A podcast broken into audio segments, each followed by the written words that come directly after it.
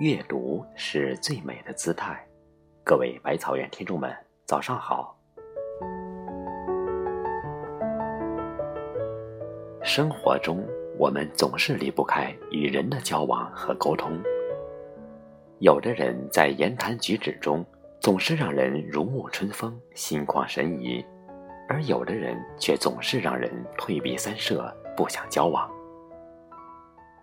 还记得前一阵网上有这样一段流行的话：“与一个人的相识，始于颜值，沦陷于才华，终止于人品。”这句话里，可见颜值是最初级的可信赖的条件。我们和陌生人相识的时候，看着有眼缘，只是交往的第一要素，而最终能不能决定我们继续交往下去的？可不可以有最后深厚的感情的，靠的是才华、修养、人品。人与人的生活方式、个人素养总是千差万别，我们不能要求别人说话、行事的风格都可以如我所愿。而此时，你是用挑剔的心态，每天从他的身上看到无数的不足，让自己苦闷，还是用包容的心态？去接纳他的不足呢？金无足赤，人无完人。相信每一个人身上都有各式各样的优缺点，就像白纸上有了黑点之后，你是抱着瑕不掩瑜的心态接受，还是用以偏概全的心态去苛求？答案只在你自己的内心。任何一个成熟的人，有修养的人。首先要承认世界上所有的个体差异，我们每个人都是独立的个体，都是这个世界的唯一。就像古希腊哲学家亚里士多德所说：“这世界没有完全相同的两片树叶一样。”我们不可以改变别人，但是我们可以改变的是我们自己的心情，用一颗包容的、接纳的心态去承认世界的五光十色、千差万别。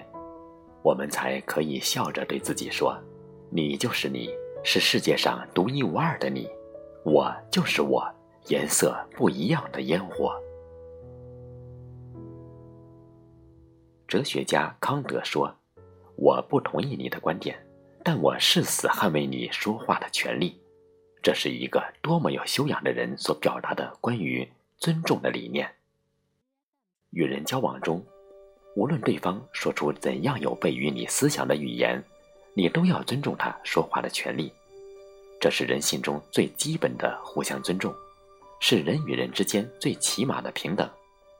无论你的思想与我相距多么山高水长，无论我如何不喜欢你表达的方式，但是，你有你的尊严，我有我的原则底线。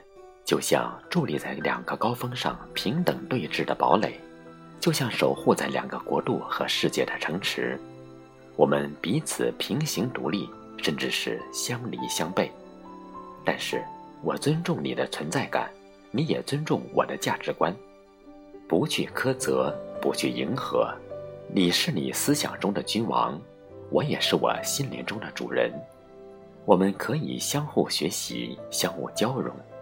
但是，不会强求要求彼此的改变，是为独立，是为尊重。